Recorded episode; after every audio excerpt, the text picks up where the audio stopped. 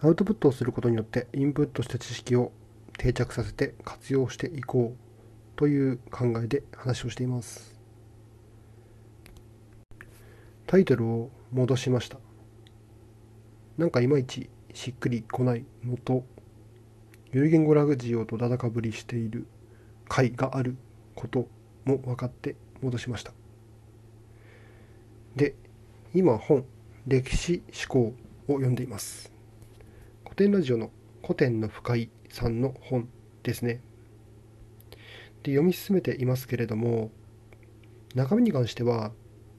正直古典ラジオを全部聞きさえすれば理解できるというふうにも思いました。ただその上で思ったのが音声で聞くのと本でまとめてもらった情報では活用できる方向性や活用の効率が違うなと思いました。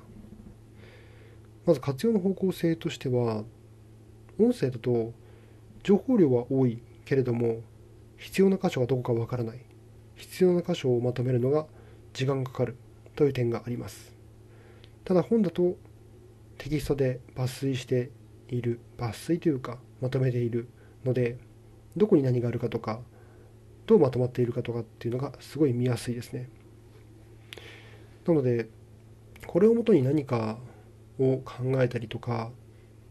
これをもとに体系的に理解するとかであれば明らかに本の方が理解しやすいです。加えて多分意識されていると思うんですけれどもおそらくかなりとっつきやすい感じにしているなというふうに思います。でそれというのはおそらく古典ラジオのコアな人たちコアなリスナーとかクルーの人たちに対してこの本を、うんまあ、買ってもらってっていうとあれですけどね、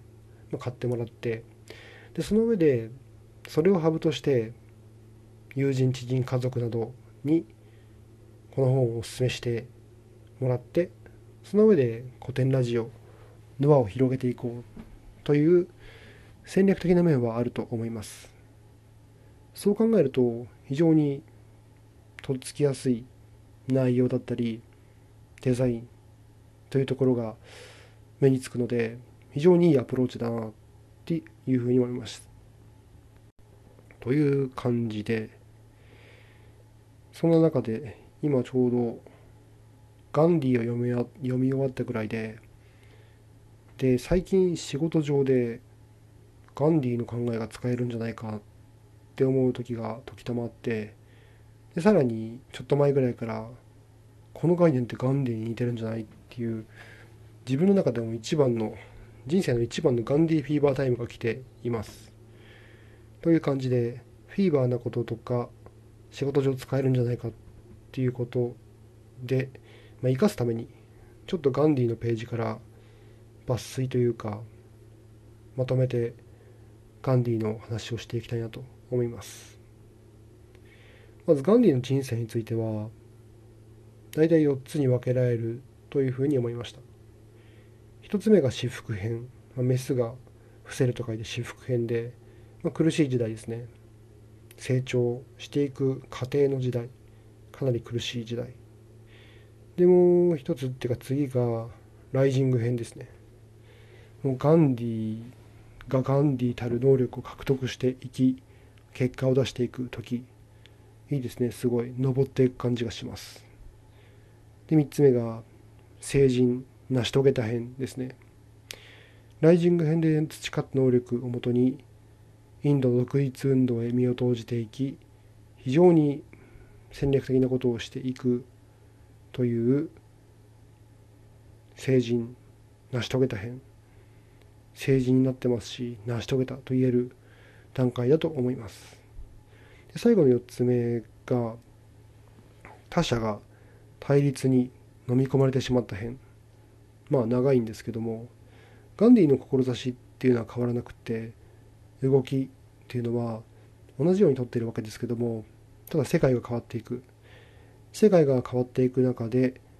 ガンディの行動が聞き入れられなくなって影響を与えられなくなっていく。そんな回が最後の回かと、回というか最後の、うん、ガンディの時かと思います。でそういった失意の中で最後殺されてしまうそんな一生を、ま過ごしていくガンディではあります。という感じで5分喋ったのでこのそれぞれの4編の内容の抜粋についてはまた次の機会にしたいと思います。ということで今回は歴史思考を読んだということとガンディについてまとめて話してみたいという話をしました。それではまた。